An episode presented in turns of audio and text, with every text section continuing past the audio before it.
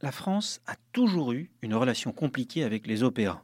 Aux yeux des politiques, des régulateurs ou du grand public, le rachat d'une entreprise par une autre est le plus souvent vécu comme un risque plus que comme une opportunité. On voit le gros qui rachète le petit, on redoute les restructurations à la hache et les économies sur le dos des salariés. Et l'on s'inquiète de l'impact négatif sur le front concurrentiel, car qui dit fusion dit un concurrent de moins, avec le risque que le nouvel acteur, une fois en position de force, en profite pour remonter les prix.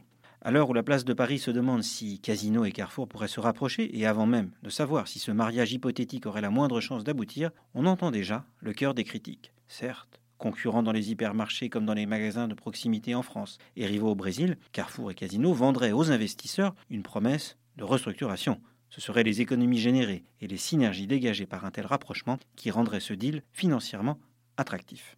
Mais la vérité oblige à reconnaître que la grande distribution, qui a enrichi tant d'entrepreneurs français, est aujourd'hui en crise. La croissance n'est plus au rendez-vous, les marges se réduisent et la montée en puissance de l'e-commerce n'a pas fini de rebattre les cartes. Une fusion Carrefour Casino n'est peut-être pas la meilleure des solutions et beaucoup d'autres scénarios peuvent être envisagés pour les deux groupes. Mais dans la pharmacie, l'assurance, la banque, l'aéronautique ou le pétrole, le fait est que les OPA franco-françaises des années 90-2000 ont donné naissance à des champions européens qui ont pu rivaliser sur la scène mondiale. Dans les télécoms, la distribution ou d'autres secteurs, de nouvelles fusions s'imposeront sans doute.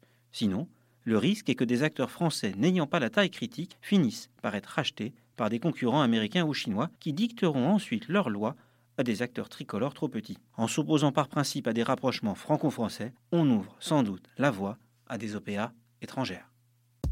Retrouvez tous les podcasts des échos sur votre application de podcast préférée ou sur leséchos.fr.